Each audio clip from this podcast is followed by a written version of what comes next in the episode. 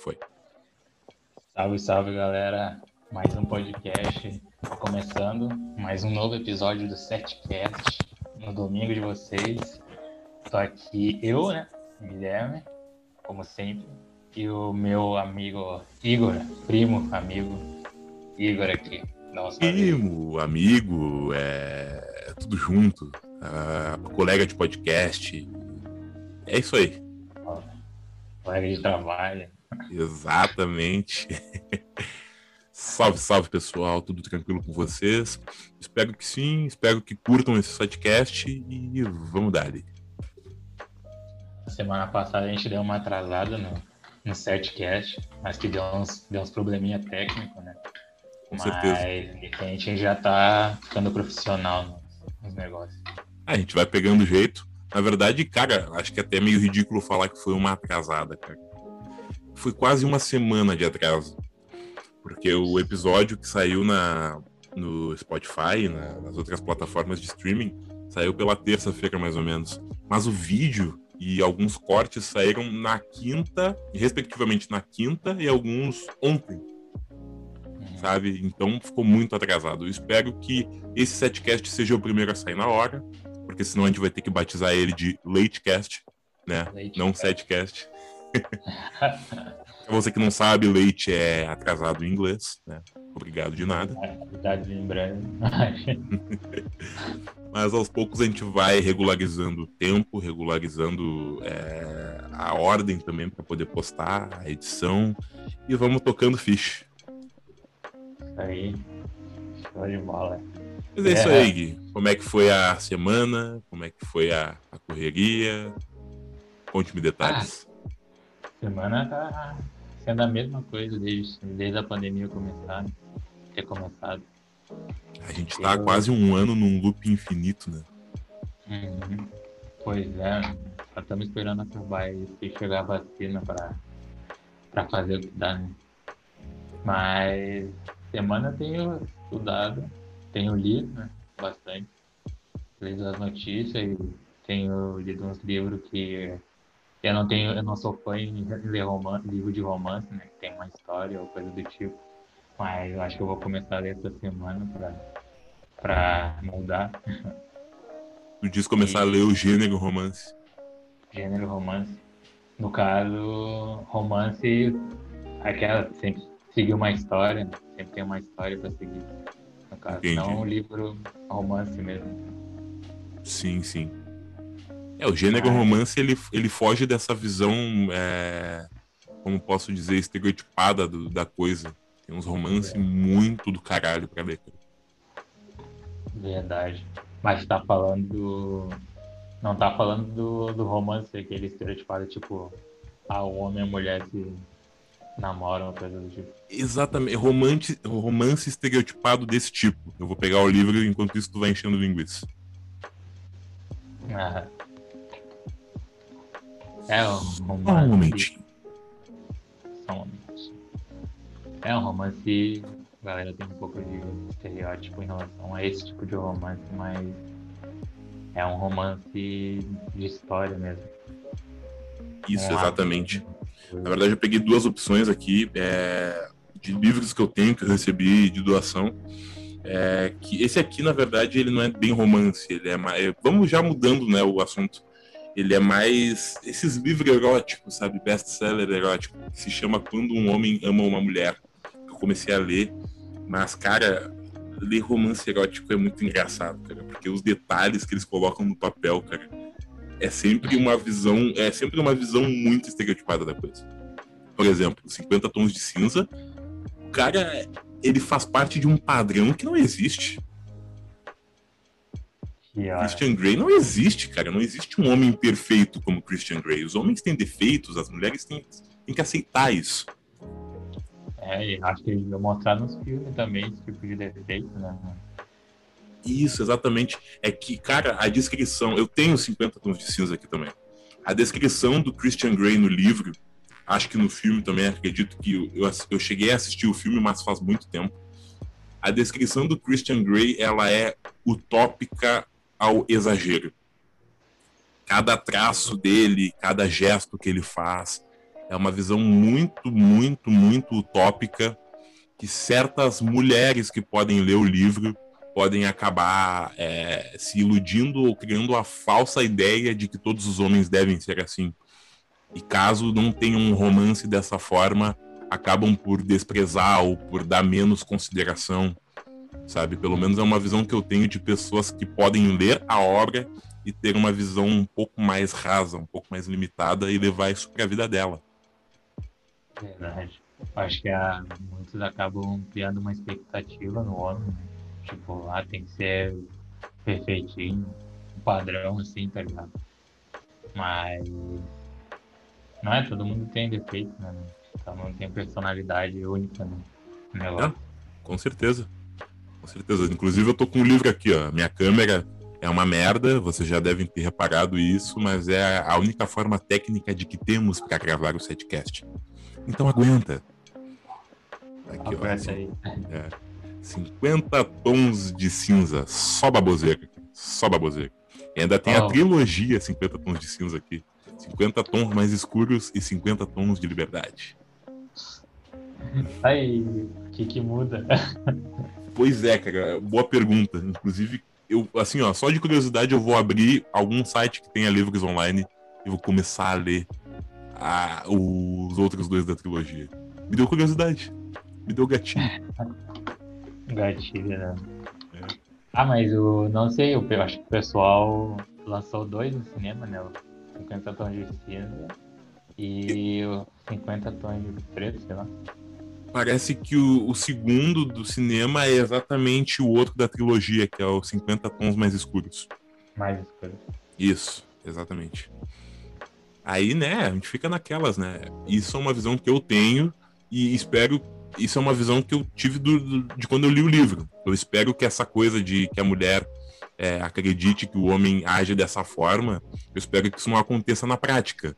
Mas eu tenho medo, tenho receio de que aconteça, sabe? Mulheres, se vocês acreditam, ou homens também, né? Se vocês acreditam que existe um Christian Grey assim, tão perfeito, vai por mim, ele não existe. É, continua procurando que nunca vai achar. Exatamente. É, cara, mas é, é, curioso isso, né? Essa, essa história dos best-sellers. Um que sempre é incluído nos best-sellers é o Código da Vinci. Bah, meu, tá que eu tenho que ver esse filme. E ler o livro também, principalmente. Cara, eu comecei a ler o livro, mas não assisti o filme. Uhum. E isso acontece muito. Eu, às vezes eu começo lendo o livro primeiro e depois assisto o filme. Com Cidade de Deus foi assim. Eu li o livro primeiro, depois vi o filme. E por mais que Cidade de Deus seja um clássico absoluto, né, seja um dos melhores filmes brasileiros já feitos, seja um filme com um meme famoso como aquele do, do Zé Pequeno, né, eu já sabia da imagem do Zé Pequeno e de todos os outros, mas eu consegui formar na minha cabeça um universo totalmente paralelo ao que está no filme. E quando eu vi o filme para valer foi um grande choque, porque o que eu criei na minha cabeça era o que tava vigorando, assim, sabe? Tipo, né? é, Zé Pequeno é assim, é, o fulano é assado. É, eu, eu acho que limitam muito, né? Livro tu tem uma liberdade da tua própria mente, né? E quando tu vê, tu acaba criando uma expectativa. Quando tu vê o filme, tu se decepciona, né? É outra coisa totalmente diferente né? Exato. É verdade, é verdade. É, é que a riqueza do, do, do livro Cidade de Deus, ela é absurda. Por exemplo, tem a cena do assalto. Se você ainda não viu Cidade de Deus, recomendo. Não acredito que seja um spoiler, mas vamos lá, tanto do livro quanto do filme. Mas a cena do. Ganharam um prêmio. Quase ganharam um prêmio mundial, né? Foram indicados. Eles não chegaram a ganhar, de fato? Não, acho que eles não ganharam. Só foram. Só teve um representantes, né? Que foram para lá para receber o prêmio, mas acho que não chegaram a ganhar. Ah, que pena. Que pena, eu vou até pesquisar depois, porque Cidade de Deus é um. Cara, um. É um hino de filme, cara. É um, filme do caralho. Vai. É muito É, bom. o mais conhecido brasileiro mesmo é esse o Tropa de Elite, né? E o Tropa de Elite. Sucesso. Isso. Reconhecido internacionalmente porque quando a gente fala do quesito nacional, eles são conhecidos também, mas o pessoal acaba desdenhando o cinema brasileiro de uma forma muito gritante. Cara, eu gosto muito do cinema brasileiro. É certo que tem muita merda, tem muita coisa ruim, mas o cinema brasileiro é incrível. É bom também. Né? É. A gente tem que valorizar também a cultura brasileira, né? Isso mesmo. Peraí, só um momento que eu vou fazer um negocinho aqui rapidinho, mas tu vai falando sobre algum filme ou alguma coisa do que o Brasil produziu. Peraí. É, os filmes mais conhecidos mesmo são esse e o Tropa de Elite, é. Ah, foi um puta filme, né? E pior que eu comecei pelo 2. Eu nunca tinha, eu só, eu só vi o Tropa de Elite 1 quando eu, sei lá, completei 20 anos. O pessoal sempre falava o negócio. Mas uma baita filme. Assim. Sim, é e os dois falam da, da periferia, né? Muito. Esse negócio de falar o contexto da periferia de um outro contexto é muito legal. Né? Verdade. Verdade. Esse, essa, esse retrato que é feito, né? Uhum. Mas não só para terminar o que eu, eu comecei de falar, a falar sobre é, o livro, né? Aí com Cidade de Deus foi assim, eu, eu li primeiro o livro e depois assisti o filme. Com o Poderoso Chefão foi ao contrário, por exemplo, que é uma outra saga que eu adoro, sou muito fã, né? Quem me conhece sabe. Eu li, eu assisti o, fi o filme primeiro e depois li o livro.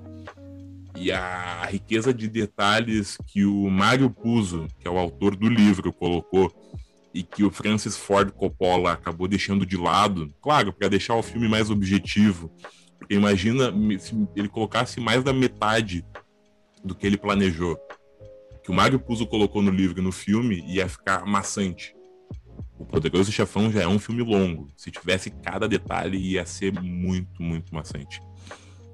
E é muito foda, é. cara. É o jeito que ele descreve, por exemplo, o Michael Corleone é, como um garoto mais novo, de cabelo assim, cor passado, blá, blá, blá, blá, O, o Santino Corleone, o Sonic, é o outro filho do Dom Vito, que é o explosivo, né?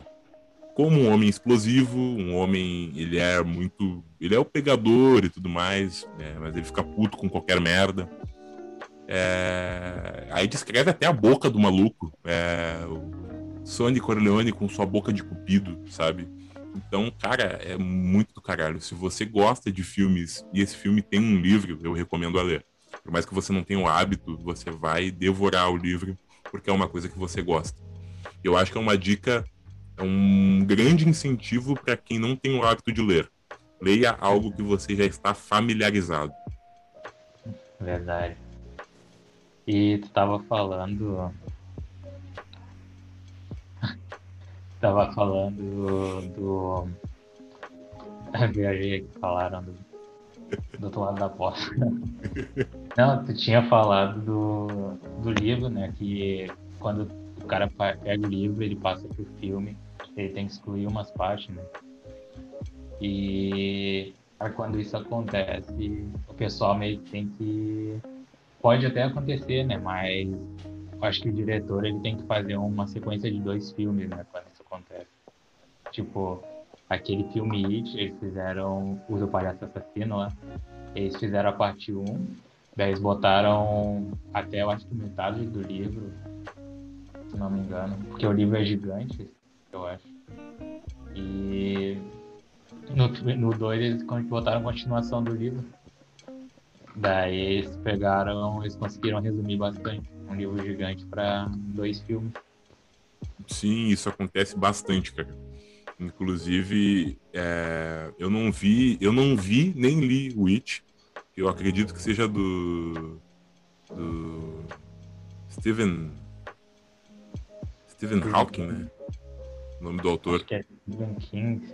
Stephen King, isso, exatamente, exatamente.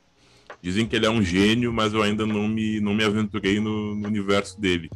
Mas pretendo assistir e ler o livro. E eu acho que não, isso está certo, porque o livro, ele normalmente conta tudo já.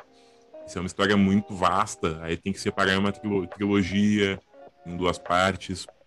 Foi assim com o Poderoso Chefão. Porque, por Ah. exemplo, a parte 2 do Poderoso Chefão mostra tanto a ascensão do Michael Corleone na, na, na família, nos negócios, mostra a, a transformação dele como ser humano. Ele começa a, a se tornar cada vez mais frio. É, e mostra também a infância, a adolescência e a vida adulta do Dom Vito Corleone. Não mostra, não mostra nada da, da vida dele já como Dom, como um homem respeitável, como um homem idoso. E colocar tudo num filme só não ia ter como. Então ele foi muito bem dividido, na minha opinião. E tem muita gente que fala que o 3 é fraco, mas eu acho que o Poderoso Chefoso 3. Poderoso Chefoso, tá certo. Chefoso. Novidade em breve. Aonde? Em breve nos cinemas. O Poderoso Chefoso 4. Aí, É, caralho, cara. Chefoso, como é que eu consegui falar isso? Bom, enfim. O Poderoso Chefoso. Chefoso de novo, caralho! ah, vai tomar no cu, minha dicção tá uma merda hoje. O Poderoso Chefão! Caralho, acertei! Não consegue, né, Moisés? É, velho, vou te contar um negócio. O Poderoso Chefão 3 é um ótimo filme, cara. Tem muita gente que fala que ele é fraco, mas eu acho que ele consegue ser tão emocionante quanto os dois primeiros. Uhum. Eu não vi o Poderoso Chefão, o... porque tinha saído no Netflix, né? Mas. É, o algum Chefão vive saindo e voltando pro catálogo. Uhum. É, tenho que pegar um tempo pra ver aí. É, não te recomendo, cara. Inclusive, eu acho que tá no catálogo nesse momento. É, faz tempo que eu não. olhada. É, eu não tô vendo Netflix direto, mas parece que tá lá. E te recomendo. Qualquer coisa posso te emprestar também, porque eu tenho a trilogia aqui, né? Mas, Enfim, enfim, vamos né? para notícias. Mas antes, uma, uma piada, uma piada. Manda aí, manda aí, manda aí. Tá bom. O, o ladrão. Ah! Nossa, contou o final. O cara contou muito errado o bagulho. mano. Tipo, era assim, tá ligado? Era, era assim, ó. Ah, o cara chega na farmácia e pergunta pra atendente: Vocês não tem um, um calmante pra, pro- pra tratar esse nervosismo, coisa do tipo? Daí a mulher falou: Sim, sim, a gente tem. Aí o cara falou: Tá bom, então toma que é um assalto. não acredito nisso, cara. Só que eu não voltei no início do bagulho. Ai, mano. Não vai ser pior que a que eu tenho pra contar, cara. Ó, Certo dia, o filho estava em casa com seus pais, brincando com o pai na sala. Até que num momento o pai faz algo que o filho acha estranho, mas depois considera divertido. Aí a mãe vai e chama. O filho vai e chama a mãe. Mamãe, mamãe! O papai virou uma pinhata humana. Aí tá o pai com a corda no pescoço, enforcado. Cara, isso é horrível, cara. Isso é horrível. Não sei se tu Mas me que- entendeu. o que tu tinha falado? É que é assim, ó. Tá, vamos contar direto. O É que eu filho tava em, o filho tava em casa com os pais. Uhum. Aí ele tava brincando com o pai. O pai se suicidou, o pai se enforcou. Aí o filho, sem entender, foi chamar a mãe e disse: Mamãe, o papai virou uma pinhata humana. Ah, cara, cara, Péssima, péssima. é pesada, pesada a piada. Muito, muito, demais. Cancela o Igor. Este é o Igor.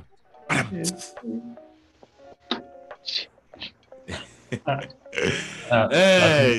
gente vai contratar um baterista lá atrás. Assim. Isso, ele vai ser contratado só pra tocar quando tiver uma piada muito deplorável, muito horrível. Aham. Bom, Gui, depois desse Ah. início de setcast um tanto cult e também é, pesado, vamos dar início às notícias que marcaram a semana? A última semana do mês 2? Vamos lá. Vambora, Posso ler aqui? vai firme. Motoboys de app destrói portão e carro de morador em Bauru. Tu viu essa? Caralho, eu não vi. Pra que essa agressividade? Um grupo com pelo menos 15 motoboys de aplicativo de comida foi flagrado depredando a casa e o carro de um cliente no Bauru. A agressão seria uma vingança por causa de golpes que o morador teria aplicado em todos eles.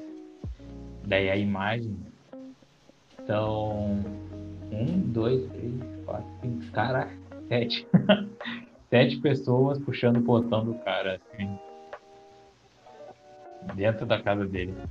Pelo que eu entendi, ele chamava o aplicativo, né, de, de comida Uhum. e chegava meia-noite e ele mandava uma mensagem para a empresa dizendo que a comida não tinha chegado. Daí, de algum jeito, ele conseguia pegar de graça a comida. E, e no caso, quem perdia o dinheiro era o, integra- o entregador, né? E muitos corriam risco de ser demitido, entendeu? Daí eles foram tirar satisfação com o cara. Ah, que filho da puta, cara. Da puta mesmo. Integrável é um gênio.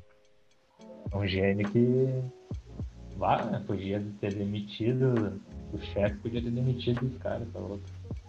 Claro, né, cara? Olha, a gente já viu de tudo, cara. Motoboy protestando, né? Por causa de, de, de cliente babaca, como aquele gordo filho da puta que estourou no ano passado. Ah, verdade. É. Você tem inveja dessas famílias aqui, gordo de bosta. E a gente já viu de tudo, mas agora os motoqueiros se reunirem pra, pra atacar o golpista é a primeira vez que eu vejo. Ah, isso é verdade, mano.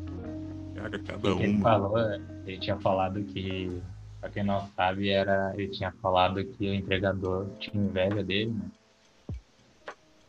Quem? Do, Cara. daquele caso do ano passado? É, do esse cara que tu falou, né? Ah, sim, do, do, do do cara do. motoboy, porque ele falava que tinha inveja do cara, eu acho. É, pa- parece que o início da, da história foi a seguinte: é que faz tempo já. O motoboy não subiu pra entregar o lanche e o cara reclamou, né? Mas aí estourou aquilo tudo. Cara, mas ele era meio perturbado, porque parece que ele saía, atirava pedra no, no para-brisa do, do carro dos vizinhos. Ele fazia um monte de besteira. Muita Já besteira. um, pouquinho de problema, então. É, mas nada justifica passar pano pra racismo. Né? Verdade. Tem que denunciar mesmo. Sim, ele foi extremamente racista. E o que choca é que o motoboy, né, o entregador, ele não era, ele não era preto mesmo, ele era pardo. Ligado? Ele era pardo. Ele é. Então imagina que um cara mais escuro ou retinto não passa. É. Ah, foda. Ai, Fizeram até meme do negócio. né? Fizeram. Inclusive os memes é, são né? muito bons. Do Dragon Ball, do Vegeta falando com o Majin Buu no negócio. Isso, referente ao jogo do Inter. Na verdade, não sei se teve outros memes, mas eu vi os memes com o jogo do Inter. Também. Que foi uma tristeza, né? É, tem Pelo amor de. Deus. É. Ah, Mas, enfim. roubado, roubado. Roubado, roubado. Tá louco? Sei lá, quatro. Quantos VAR teve? Três? Dois? Teve uns três, três gols anulados. É, e teve um gol que poderia ser validado, se não me engano, foi o Edenilson que, que quase marcou, mas que não entrou, sabe? Então, foi um Ah. jogo zicado. Foi um jogo muito zicado. E meio que teve um VAR que o cara ele fez uma jog... ele derrapou no, no chão, né? E botou a mão de apoio assim, né? No chão. Só que Sim. a bola tocou aqui, né? Isso. E eu tava vendo, mano, teve uma jogada do Grêmio que foi a mesma coisa, a mesma jogada, sabe? E o cara não deu pênalti. Sim. Olha, eu não, eu não, eu não sei, cara. Eu não sou o maior entendedor de futebol. Eu tô procurando entender mais agora. Eu estou torcendo mais agora também. Antes eu assistia assim por decisão, mas agora eu tô procurando olhar de forma minuciosa cada jogo, ou os que eu puder, ou que eu tiver afim de assistir. Porque agora tem vezes que eu não vou estar afim de assistir. eu não entendo tudo e achei justo quando um dos gols que foi impedido, um dos lances que foi impedido, é, um dos lances do Inter que foi impedido, eu pensei bem assim, não, é melhor a gente aceitar essa falta e seguir com o jogo para depois não dizerem que o Inter estava a favor da a arbitragem estava a favor do Inter e nos julgarem, né? Mas aquele lance, esse lance que tu falou que é muito similar ao jogo ao lance do Grêmio, cara, aquilo é muito injusto, velho muito injusto. Ah, não faz sentido. E tipo, ele tava bloqueando ainda a bola. Tipo, o jogador do. Do, do Flamengo? Do Flamengo. Não, não, do Flamengo a... não, do, do Corinthians. Do... Não, Flamengo. Tu diz do jogo do Grêmio, daquele outro lance igual? Não, não, tô falando do, do, do Inter mesmo. Flamengo e Inter. Ah, sim, do domingo passado, tá. Aham, que ele fez essa jogada, ele meio que tava impedindo Tipo, a bola ia pro jogador do Inter, mas também tinha aquele caso, aquele negócio de. Ah, ele tá bloqueando a passagem pra não tocar no jogador do Inter. Né? Tinha que ser falta. Pois é, pois é. Bom, eu posso dizer que já são águas passadas esse, esse jogo. Galchão tá começando. E como é. eu ouvi de muitos colorados da imprensa, como o Fabiano Baldasso, que tá, ele é um torcedor fanático, mas eu gosto de ouvir as opiniões dele, por mais que às vezes né, é, possa ter um pouco mais de emoção do que razão. Né? Não tô falando que é, mas pode acontecer por ele ser um torcedor declarado. Mas o Baldasso falou uma coisa que eu concordo muito. Vem coisa boa para o Inter em 2021. Vem algum título, algo do tipo. Porque o, o Abel saiu, o Abel Braga saiu de treinador e tá vindo o Miguel Angel Fernandes, se não me engano. E o time é bom. É. é. tem muita gente que vai sair, mas o time é bom. Então vem coisa boa, cara. Vem coisa boa. Não era e... pra ser. E mostrou que o Inter não era totalmente dependente do da Alessandro. Exatamente. E é, bah, o time jogou com raça, né? Jogou com raça, não é totalmente dependente do D'Alessandro nem do, do Paulo Guerreiro, que é outro jogador que ainda está no Inter, mas que ficou afastado por meses é, e conseguiram desenvolver um ótimo jogo. Mostraram o Yuri Alberto, que é um guri e que joga muito, o Galhardo, que é um dos artilheiros da atualidade. Então, tem coisa boa para ele. Eu concordo é com o Baldaço e reitero o que ele falou. Uhum. Mas, enfim, né, Gui? Já mencionando sobre o futebol, já vou emendar em outra notícia relacionada ao futebol. Sobre o fim de um clube. Alguma vez na história tu já viu um clube de futebol acabar? Bah, nunca ouvi. Pois é. Chegou a tua vez de saber que o Jiangsu Suning, atual campeão chinês, encerra atividades dona do clube e também da Internazionale da Itália, empresa multinacional do país asiático, não encontra comprador para time de futebol depois de um mês à venda. Em comunicado oficial na manhã deste domingo, o Jiangsu Suning anunciou que chegou ao fim seu time de futebol, atual campeão chinês.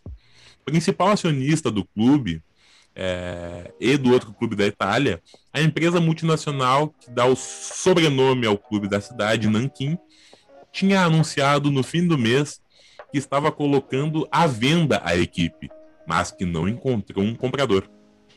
Abre aspas. Apesar de nossa relutância em nos separar dos jogadores que conquistaram as maiores honrarias e dos torcedores que mostraram sua solidariedade ao clube, é com pesar que devemos fazer um anúncio. A partir de hoje, o Jiangsu Football Club acaba com a atividade de suas equipes. Fecha aspas. Diz o comunicado, fazendo referência também aos times femininos e de base. Bah, meu. Será que eles estavam sem recurso?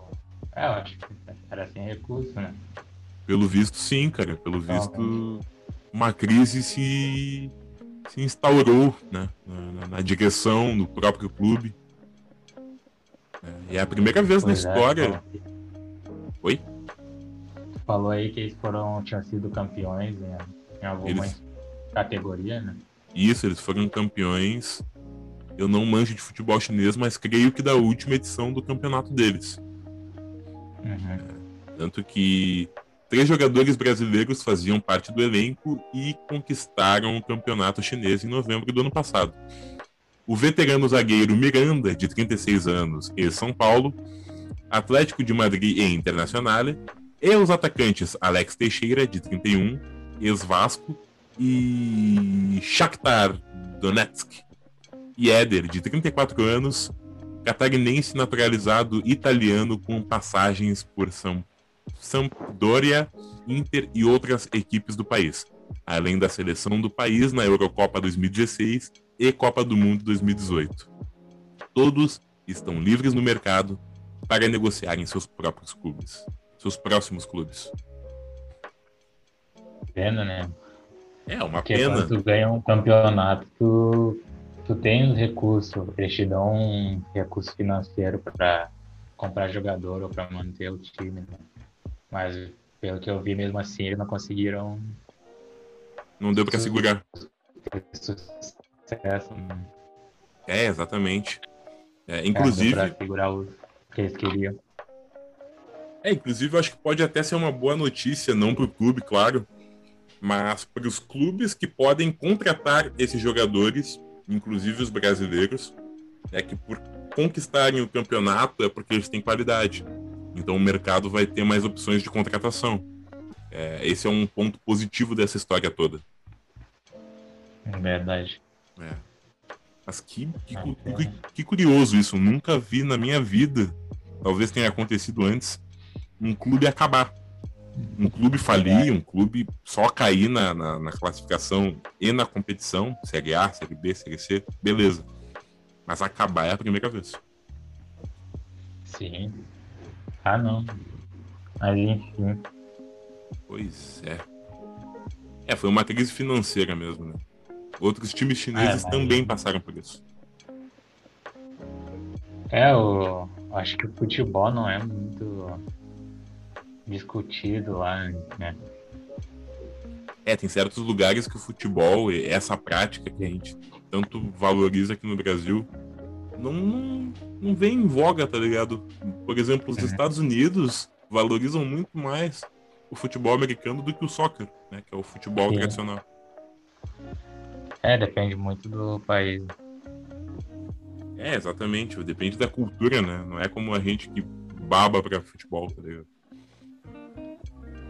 Ah, mas, enfim, o clube acabou. Espero que os atletas e toda a direção, técnicos, tenham uma boa jornada daqui para frente, né, nas suas carreiras. E vida que segue. Vida que segue.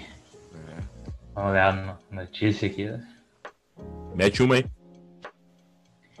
Enem tem hoje segundo dia de reaplicação de provas, dia 24. Ó, tá rolando reaplicação, não sabia. A reaplicação, aham. Dia 24 de fevereiro foi a reaplicação do. É, aqui, ó.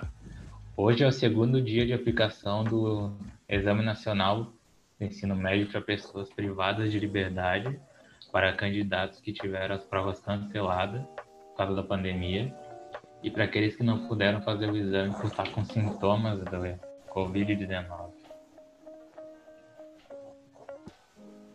Cara, que pra loucura, quem, né? Pra quem não sabe, o... teve um pessoal que acabou sendo mandado para casa, né? Porque por conta da ocupação, ocupação tinha que ficar 50% na sala e o resto tinha que ir embora.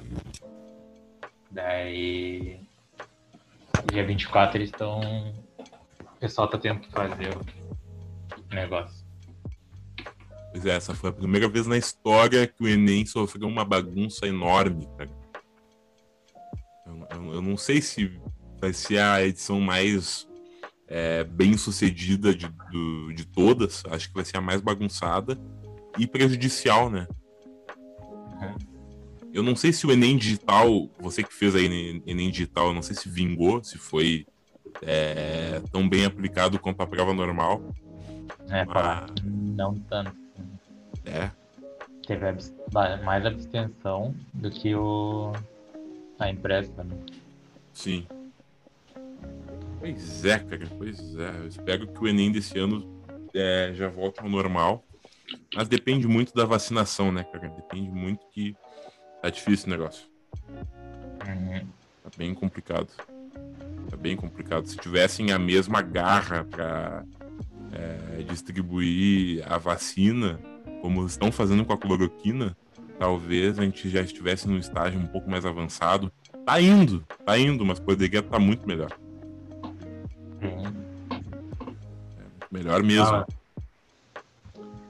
Ah, a falta de responsabilidade, tipo, colocar um remédio sem comprovação, o pessoal achar que está dando efeito. E pior que o pessoal confunde muito, porque quem faz esse trabalho de, de curar os negócios, os problemas são as próprias células, não é um medicamento que nem a cloroquina. Entendi. Elas que têm o trabalho de, de curar, no caso. Sim, e o pessoal acha que é, seria o medicamento, mas tem um efeito, óbvio, do medicamento, né? mas principal, o trabalho principal é do da célula. Entendi. É, bom, mas tem gente que vai acabar tomando cloroquina, vai seguir tomando cloroquina e não tem o que fazer.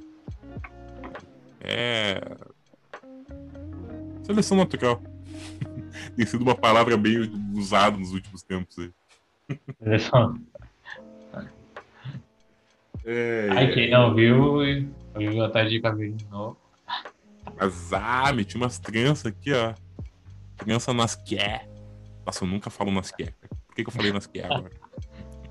Ah, Mas é, resolvi dar uma mudada. É a primeira vez que eu coloco as tranças e em breve vai ter mais. Mais tranças. Isso. É.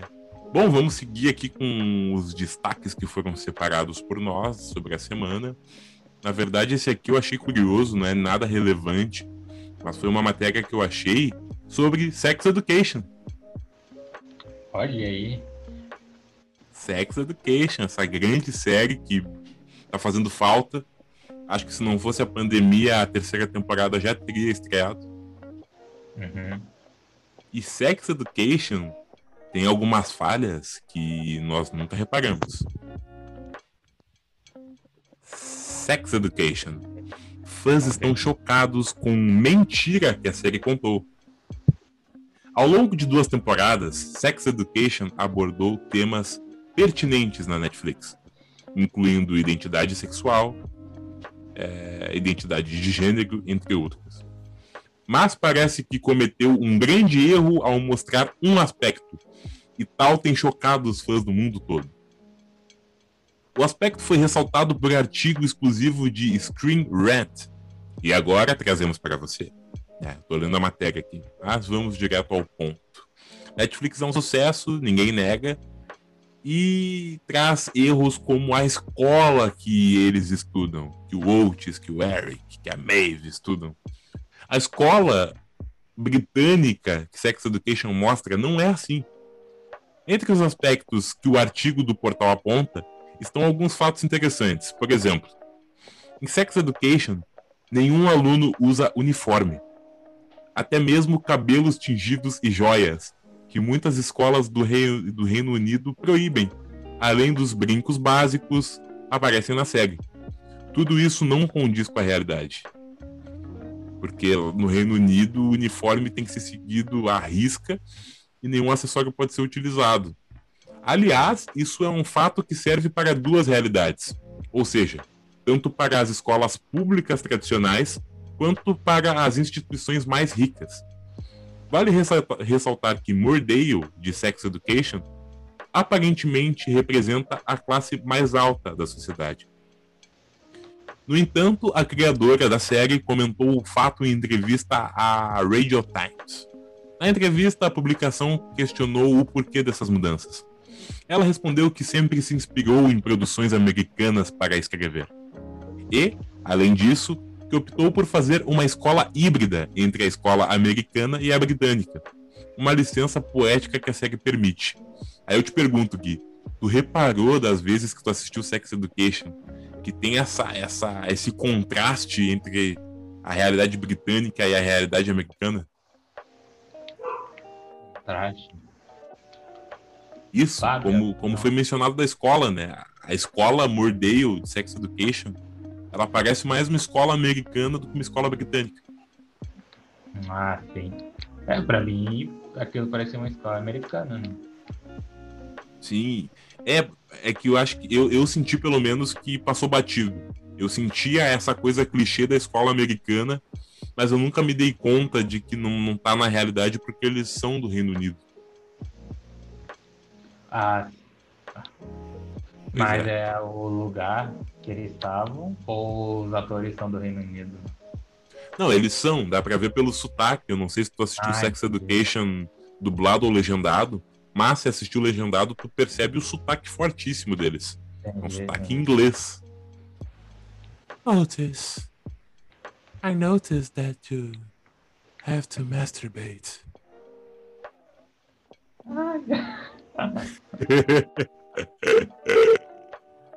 é um sotaque ah, muito forte, né, cara? Otis, water, masturbate. What you doing that? Isso, um sotaque russo. É, é, parece. Aquele russo que vai para os Estados Unidos no negócio. Isso. To, how to do that? Nada Mas ah, eu, vai, não imaginava que tinha esse negócio do, no, do outro local que eles tinham mentido, né? É, isso passou bem batido. Diferente, ah, que tem que seguir uma regra do, do, tipo. Sim, é, o negócio é bem rígido por lá. É, Sim, mas disse, imagino né? também que o diretor, né? Não a diretora, era a diretora? Era um diretor. O diretor, acho que ele não queria fazer uma série meio de padrão assim, sabe? Porque não ia virar um rebelde da vida, mano. Tipo, tem todo mundo com uniforme. Eu acho que eles devem ter ligado também pro público-alvo que eles iam fazer a série. Ah, com certeza. Pode ser um motivo que eles não botaram igual a vida real, não. Com certeza, se Sex Education tivesse seguido esse padrão uniforme, blá, blá, blá, blá, blá, ia ficar igual a Rebelde ou Malhação. É, ia, se bem que a nossa realidade é diferente, mas ia ficar muito clichê. E Sex Education é genial, porque aborda esses assuntos. É uma série que tem adolescentes, mas que não necessariamente é uma série adolescente. Sim. E que foge desse clichê. Esse clichê já, já tá enjoativo, sabe? Sim, verdade. É. Também. É, pegar outro tipo de público, né? Um público específico. Né? É, um público mais maduro. Verdade. Pelo menos das pessoas que eu conheço que assistiram a série são pessoas mais, mais velhas, né? Não estão naquela faixa etária dos 16 aos, aos 18, mais ou menos. É. Ah, sim. Mas, enfim, além das questões da escola, a série aborda outros assuntos com erros. As moradias, por exemplo, entram nesses aspectos. De acordo com a publicação, Toda a forma que Sex Education representa a cultura de parques e trailers está errada. Isso porque eles existem por lá, mas não são instalações comuns. E eu não sei se tu se lembra que a Maeve, ela mora num trailer daqueles da parte bem, bem pobre da cidade, assim. É. Pois é, pelo visto, isso não é um- algo da realidade do britânico. Da mesma forma, as casas britânicas tendem a ser bem menores do que as destacadas na série. Então, é como se fosse uma cultura americana realocada na Inglaterra. Realmente, tem a casa daquela de uma das patricinhas, né? A... Agora eu não me lembro o nome, é aquela hum, que é amiga da Maeve, que sofreu assédio, Hum, tem mas os pais são ricos, a casa é um enorme. dente pra, um dente pra frente, maior aqui, né? Isso, isso. É a. A personagem eu esqueci, mas parece, mas parece que a atriz se chama Amy. Lou Reed. Inclusive, eu acho ela bem bonita. É, a casa dela na série é gigantesca, cara. Pelo visto, não é algo da realidade britânica. Uhum. É mais uma mentira pra se adaptar. Isso mesmo. Também tem outros erros com atletismo, por exemplo, porque a prática de esportes na escola, como da forma mostrada, é mais comum nos Estados Unidos. Temos aquele personagem, né, que tem que é atleta, que é faz natação e pelo visto isso também não é retratado. Embora existam atividades e clubes relacionados a esportes, a maioria das escolas do Reino Unido possuem poucos espaços. Sex Education apresenta um cenário diferente dessas escolas e ainda segue uma piscina olímpica que tais escolas não possuem. Enfim, né? É uma série, é um híbrido essa série. Aham. Ah, mas. Convenhamos, convenhamos que a série é boa. A série é muito boa. Uma- Como eu disse, eu acho que já deveria É, ter saído a tava- segunda temporada se não fosse a pandemia. Sim. Ah, mas não saiu a segunda? Ah, não, sim, a segunda saiu. A segunda saiu no início do ano passado. Inclusive, nós assistimos o primeiro episódio juntos. Não sei se você lembra. Lembro, lembro. Isso. Mas a É, série é é, muito é, foda. Vai vir, vai vir. Vai vir, né? Já tá saindo. Os atores já deram detalhes, assim. Só que eu acho que por causa da pandemia tá demorando. E Claro. uma série como Sex Education na pandemia é complicado, né? Uhum. Que é beijo pra cá, transa pra lá, é, é muito contato físico. Caríssimo. É. E, cara, tu acredita que eu aprendi mais de educação sexual na- série do que na escola, mano? Pra começar que não tem na escola. Na escola é só um negócio que tu vai vendo, sei lá, biologia. Deu, tá ligado? É, com o pessoal da quinta série zoando porque vê um pênis no livro. Aham. E só, tipo, Isso. acho que a escola tem que botar esse assunto também, mano, à tona. Bom, o nosso presidente acreditava numa mamadeira em formato de piroca, né? Então tu quer o quê? Não vai ter muita coisa até ele sair do poder. É, não vai fazer. Não vai fazer nem cócegas na, na educação sexual que deveria ser aplicada para evitar gravidez, para evitar assédio, para evitar outros episódios chatos, principalmente a gravidez, porque o número de pré-adolescentes que engravida é altíssimo, muito alto. Tem muita mulher que engravida, sei lá, com 15 anos. Tipo, Exatamente. Eu na escola, né, quando eu tava na escola, é, teve- tiveram duas meninas da minha classe, né, com 15 anos de idade, e outra 16 que já tiveram, já tinham filho, né? Nasceu filho na, enquanto eu estava estudando, tá ligado?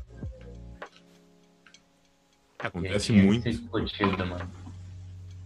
Sim, é. Às vezes por falta de estrutura. Tem vezes, tá, não dá pra negar, tem vezes que a, que a mãe planejou, que a, que a adolescente planejou ter um filho, por mais que fosse Sim. cedo. Mas Mas. maioria é tipo. Ah, se eu falar isso vai ser muito. Vai ser cancelado. Não fala. de- dependendo do que for, dá pra falar. Não, é que a maioria não aprendeu muito da vida, sabe? Tipo, a maioria das. Eu li que a maioria das mulheres, tá ligado? Que tem um filho cedo com essa idade, façam alguma coisa na cabeça que vai ser um mundo utópico, tá ligado? Que o pai vai viver pelo resto da vida junto dela, que vai ser fiel, totalmente fiel, né? Mas a maioria acaba se separando com, sei lá, não completa nem 18 anos e se separam antes disso. Exatamente, porque não tem conhecimento é das coisas. Uhum. É, não, não tem conhecimento. Sei lá, das... emocional, tá ligado? Sim, total. Não tem conhecimento, não sabe se o pai do filho. Das vezes que o pai não. Das vezes que o pai não foge, né? O pai não foge das responsabilidades. Mas não sabe se o pai do filho vai ser o amor da vida, se vai seguir na vida da pessoa, porque a nossa vida é muito cíclica, ela muda assim do dia para a noite. Então, realmente, não dá para generalizar, mas às vezes é por falta ah. de maturidade. Não, cria muita, cria muita expectativa na cabeça e não é assim? Tipo, primeiro é emocional, o que causa isso, e o segundo fator é o, a expectativa. Infantilidade também, né, mano? Não tem, sei lá, 15 anos, não tem uma cabeça boa ainda Exatamente. 15 anos é uma criança cuidando de outra, de outra criança. Exato. Eu com 15 lá, anos posso não. Estar falando merda, posso estar falando merda, mas acho que é isso. É que a gente não passou por isso. Então pode ser que a gente esteja falando merda. Porque como eu ia falar agora, né? Eu com 15 anos não teria condição alguma de ser pai. Por mentalidade, por maturidade, por problemas, entre aspas, porque um adolescente não tem problemas de verdade. Mas. Sim. Inclusive. É, Pode falar. Pode falar aí. Não, é dizer que ah, eu posso estar falando merda agora também, como tu achou que poderia estar. Mas posso estar cagando pela boca também. Mas eu acho que o maior bem que um adolescente pode fazer é não namorar cedo. Dependendo da mentalidade dele. Pois é. É, não, faz, não, não faz diferença. É... A questão. Uhum. Acho que a questão acho que não é nem namorar, mas tipo, saber que. Tipo, ter uma noção do que, que é um filho, do que, que. do que, que são sentimentos, tá ligado? Pra não fazer merda. Ou coisa do tipo. Sei lá. É, uma reforma, é, como a gente falou no início, é a questão da escola. E se a escola tivesse uma reforma é, de conteúdos, como, como é mesmo, uma reforma estrutural, se tivesse é, esse ensino sexual, esse, essa preparação para a vida, para a vida econômica, para a vida doméstica, é, é, no currículo com um pouco mais de destaque. Uhum. Aí sim, talvez isso fosse evitado. Né?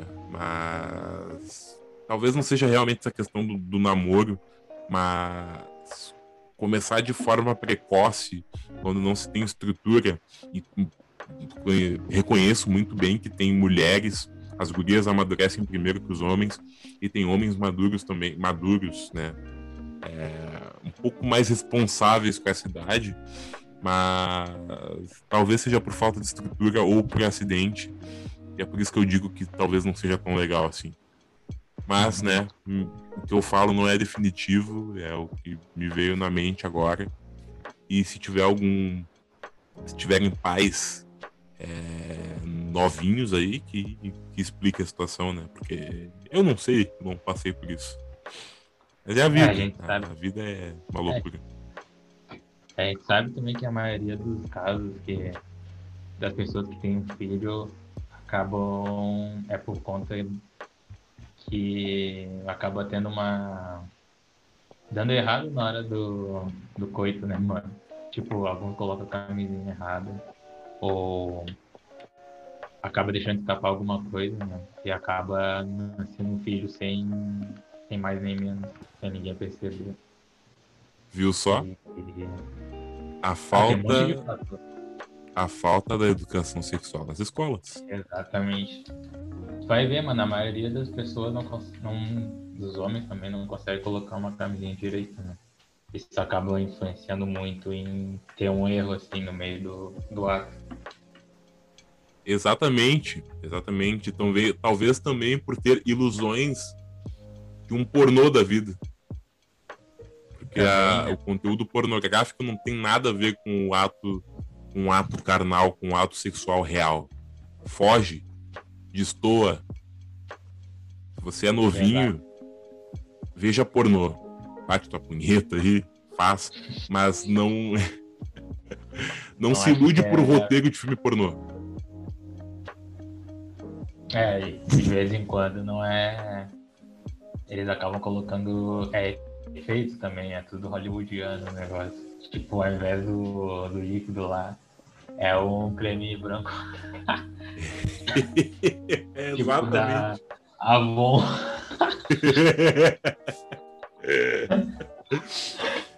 Cara, é um, é um mercado, é um mercado cinematográfico riquíssimo, tá ligado? Tá ali, ó tivesse um ranking, ia ser primeiro lugar Hollywood, segundo lugar a indústria pornográfica, Pornhub, é, Brazzers, essa porra toda, e um Bollywood em último lugar, assim, é, é, um, é uma indústria gigantesca, é uma indústria gigantesca e e não tem, não reflete na vida real, não mesmo, é. não mesmo. E pode falar. Não, você ia deixar um resumo do que eu tinha falado. Acho que vai te atrapalhar. Não, na verdade eu só ia falar, mandar real, que educação sexual nas escolas não é o seguinte, ah, agora eu vou te ensinar como comer essa guria. Aí tu vai pegar, vai tirar aqui, vai tirar a calcinha dela. Não é assim, cara. Cara, quem acha isso é muito. Deve ter gente que acha, cara. Tem gente que acha que a Terra é plana. Tem gente que acha ah, que a ah, vacina tem um microchip líquido. É óbvio da... que vai ter gente que vai acreditar da nisso. Rússia, da Rússia. Cara. Cara, pode repetir que deu uma é, cortada violenta. Porque eu... Não, eu falar, gente que acha que é da Rússia ou coisa do tipo. O chip da Rússia. É, cara, meu, não dá para duvidar da capacidade de ninguém, cara. Tem gente que tem uma capacidade aqui, ó, desse tamanho. Então, deve ter gente que acredita que a educação sexual vai ser a educação do ato em si. Não, vai ser uma educação técnica. Termos, é. prática, não. É educação, educação, conhecimento. Exatamente. E, resumindo, o, a questão que a gente estava falando, porque que as, algumas mulheres têm filhos cedo. Porque, na minha opinião, acho que mulher é muito. Não sendo machista, obviamente. Tipo, muito emocional.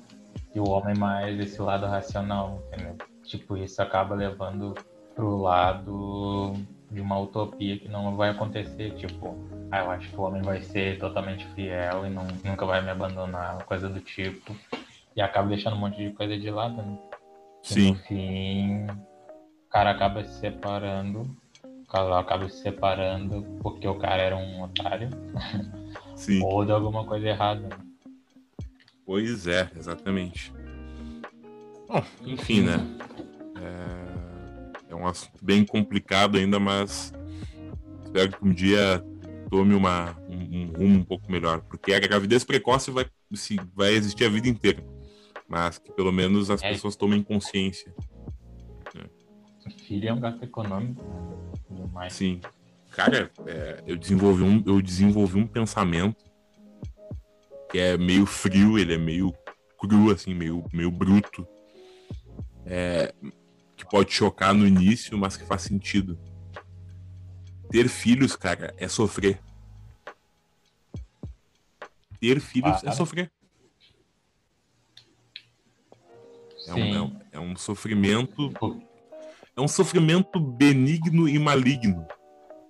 É um sofrimento porque tu vai amar aquela criança de forma incondicional, que foi tu que concebeu, tu que, é a mãe que pôs no mundo, sabe?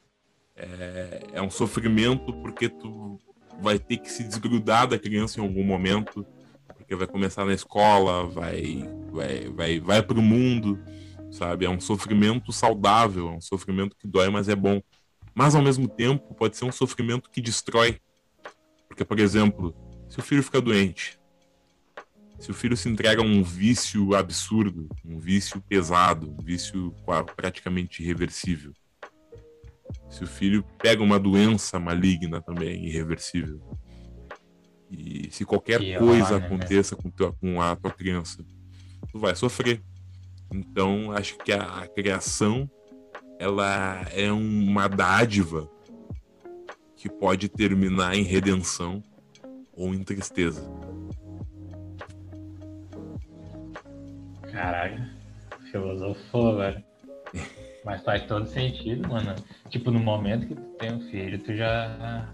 Tu sabe que tu vai ter que investir teu tempo, teu dinheiro, teu tipo, vai ter que fazer parte da tua vida, entendeu? Tipo, ele vai sugar, tu vai ter que deixar de fazer os negócios para dar atenção para ele, né?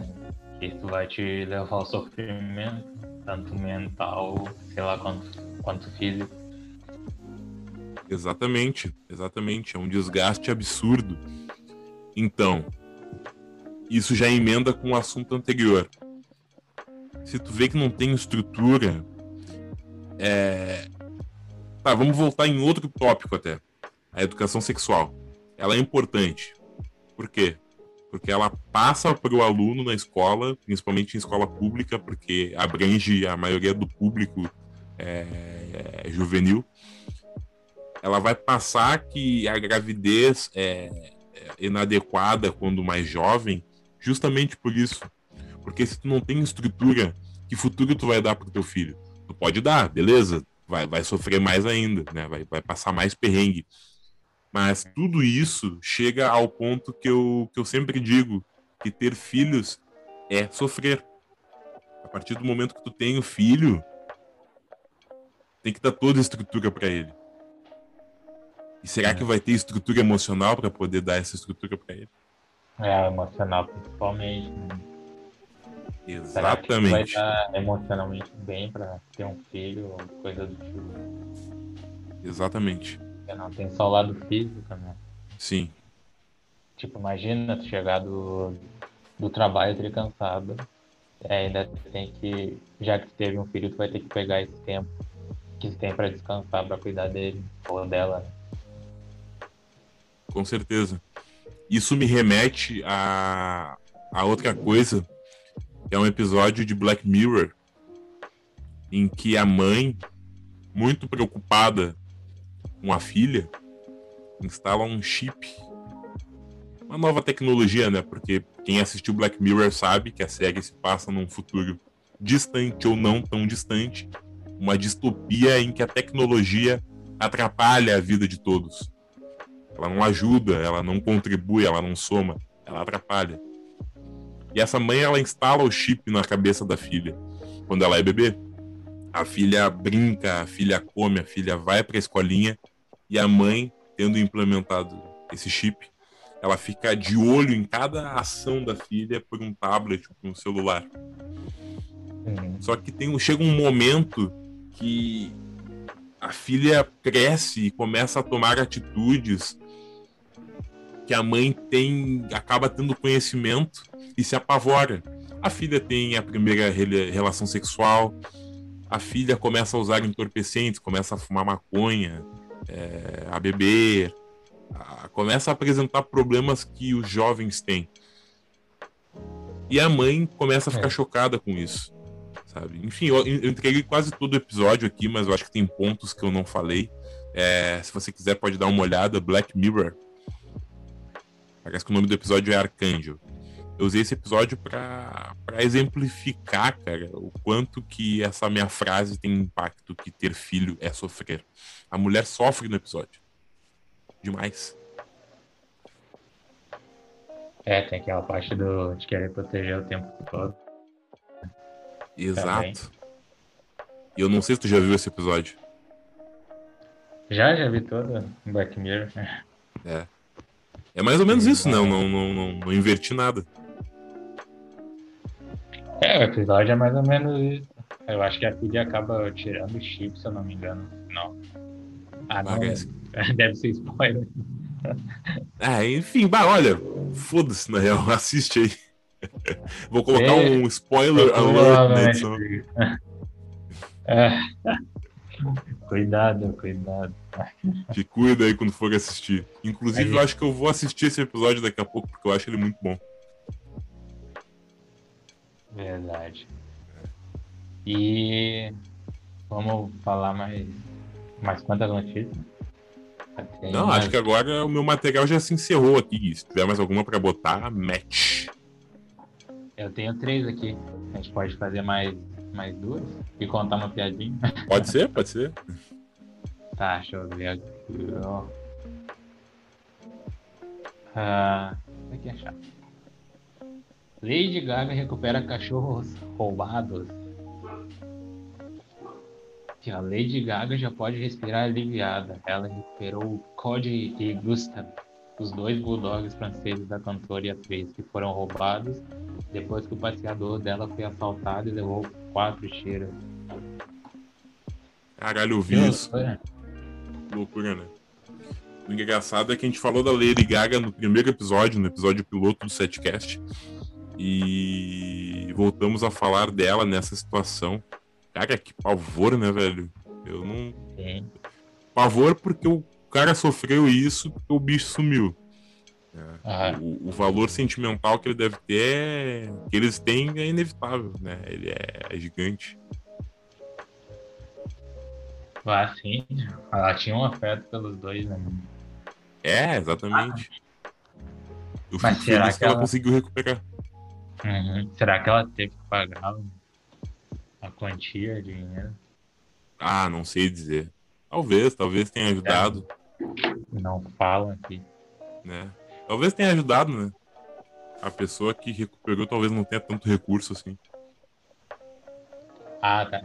Ela havia oferecido uma recompensa de 500 mil dólares para quem devolvesse os pets em segurança. Suspeitos estão soltos e nenhuma prisão foi feita.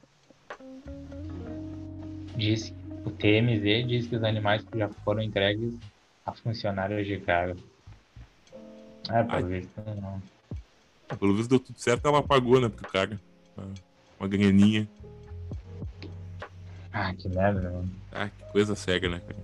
Que bom que ela conseguiu recuperar os bichinhos. O cara tá roubando até cachorro. É. Pois é. Vocês têm mais alguma, alguma coisa aí pra colocar? Não, só tem uma piada aqui. Beleza. Não sei, não sei como é que é, mas. Vou ler aqui. Vamos ver. Mineirinho chega no bar e pergunta: Você pode me vender uma pinga fiada? O dono do bar olha para o homem e apontando para o sujeito forte e alto que está sentado numa mesa propõe. Aquele homem de tanto, de tanto malhar ficou tão musculoso que seu pescoço parece que ficou pequeno. E quem chama ele de pescocinho se enche de porrada. Se você tivesse a coragem de chamá-lo de pescocinho, eu te vendo fiado por um ano. Ô, louco. Mineirinho chega até a mesa e dá uma batida nas costas do cara e diz baixinho: Meu amigo, você tá bom? Mas eu nem te conheço. Uai, a gente pescou a gente pescou junto. Não, nunca pescamos. Não. Aí o mineirinho diz bem alto. Pescou aqui.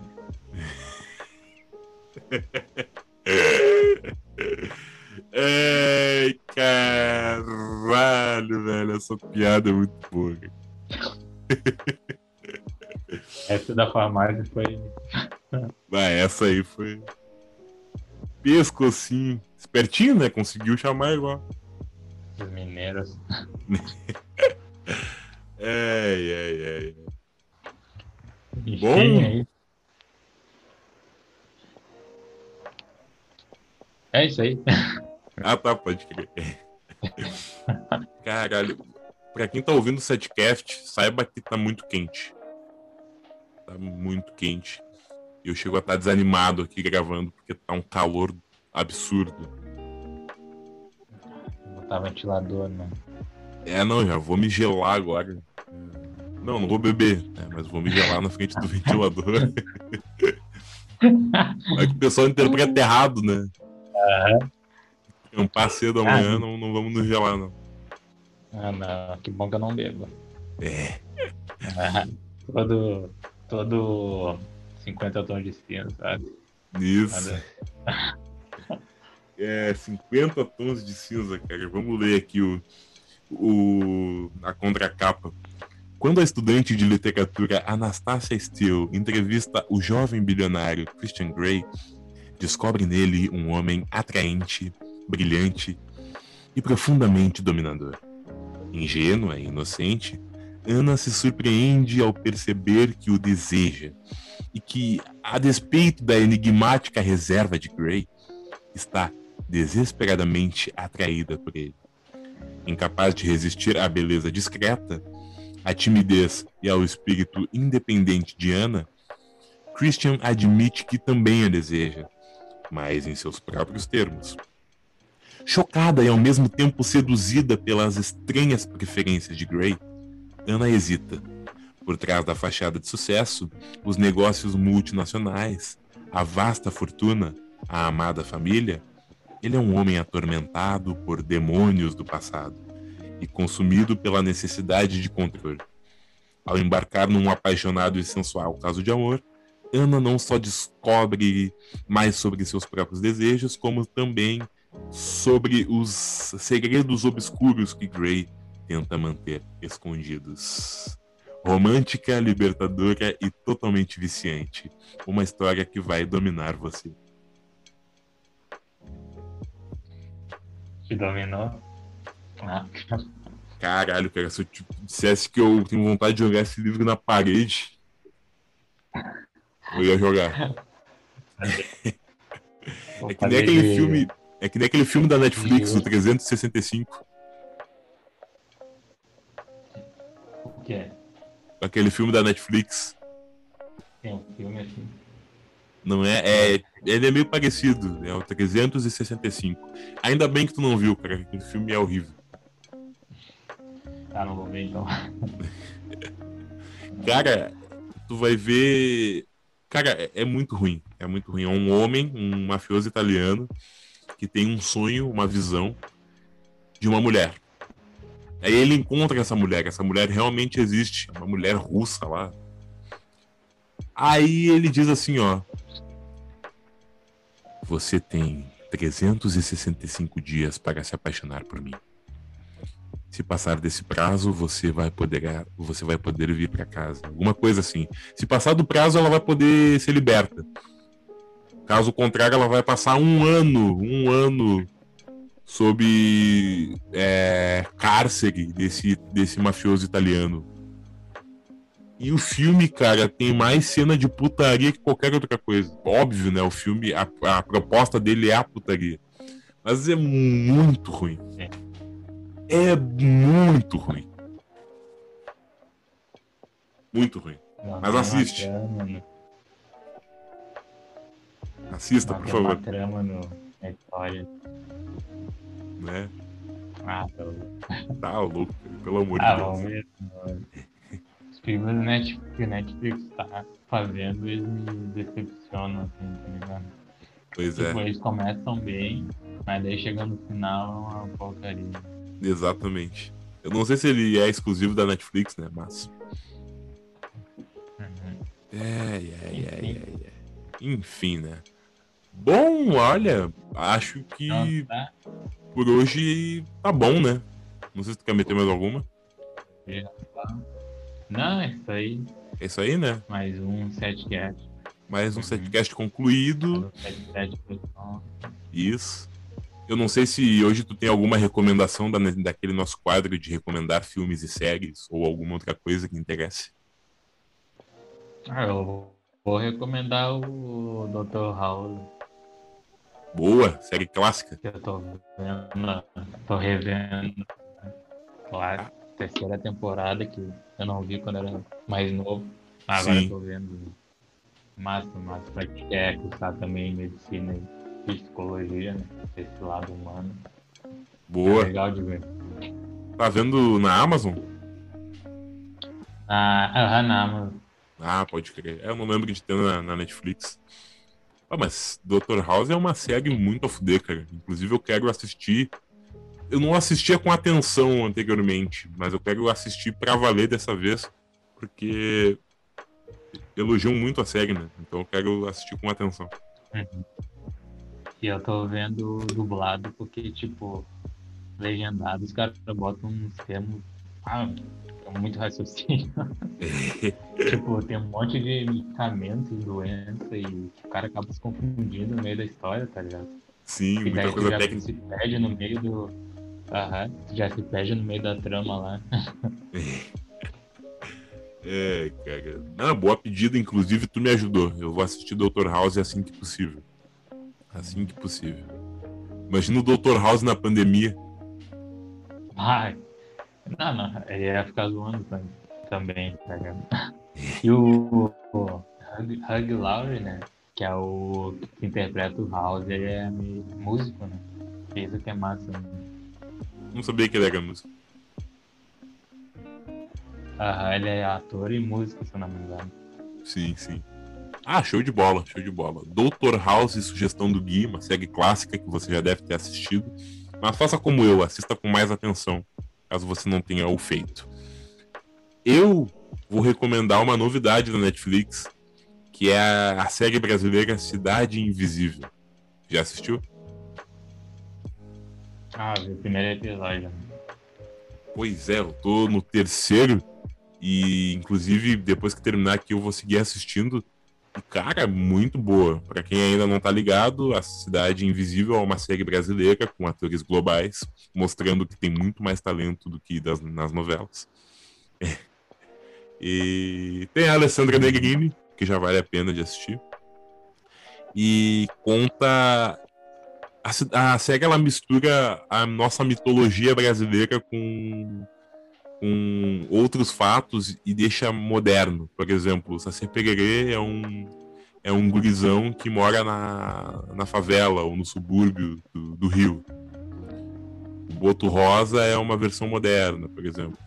E o personagem principal tem a esposa morta e ele começa a investigar o porquê dessa morte. Essa morte foi meio estranha e ele quer saber o porquê. Ele começa a se deparar com esse pessoal da mitologia brasileira, como o Saci, como o Boto Rosa e como muitos outros, para tentar descobrir qual foi a causa da morte da mulher. Acho que é mais ou menos assim, porque eu tô na metade da série, né? Mas só para contextualizar, Cidade Invisível da Netflix. Uhum. E o, o ator que tá fazendo o papel principal, ele tá fazendo essa novela, fez a novela da Globo, né? A Força do Querer. Isso, ele fez a força Só do querer. Isso, só pra, isso, para contextualizar. O ator principal de Cidade Invisível é Marco Pigossi, é, que está no ar na reprise da novela das nove, A Força do Querer. É, se não me engano, o personagem dele na novela é Zeca. Na série eu não me lembro o nome dele, É, é, mas ele é um baita ator, provando seu valor. Eu gosto de novela, mas a série ela te dá uma dimensão muito melhor da- da- do poder de, atua- de atuação, porque ela não tem limites, ela não tem filtros que a novela ainda ainda tem hoje em dia, né? Até mesmo porque é em horário nobre, TV aberta, deve ser por isso. Mas o cara é bom, o cara é bom. Eu recomendo assistir a série. isso aí. Isso aí. Então tá, Gui. Acho Então que tá. fechamos o setcast. Eu achei que tinha pouco tempo, mas acho que a gente já tá mais de uma hora falando. Agora é 8h27 da noite de domingo. Então, só queria falar pessoal que vai estar no Spotify, nosso áudio. E no YouTube a gente vai botar o vídeo de, toda reação, de todas as reações. Isso, exatamente. Vai estar no Canal de YouTube. corte, né? Isso, eu ia falar. Vai estar no Spotify, no YouTube nós temos o canal principal com o episódio inteiro. E se você quiser conferir trechos, não quiser ouvir tudo, se inscreva no canal de cortes do Setcast. É só jogar na busca lá, cortes do Setcast, que você vai encontrar. Tanto o nosso quanto o de cortes. Como o canal é pequeno ainda, é provável que você se depare com cortes do Flow lá. Mas deixa o Igor e o Monark de lado por enquanto e confere o nosso conteúdo que vai ser show de bola. Isso aí. Isso aí. Então tá, valeu aí. Então tá. Valeu, Gui. Até mais. Tamo junto. Até domingo que vem. E abraço, galera. Domingo que vem tamo aí na área com mais setcast. Falou. Falou!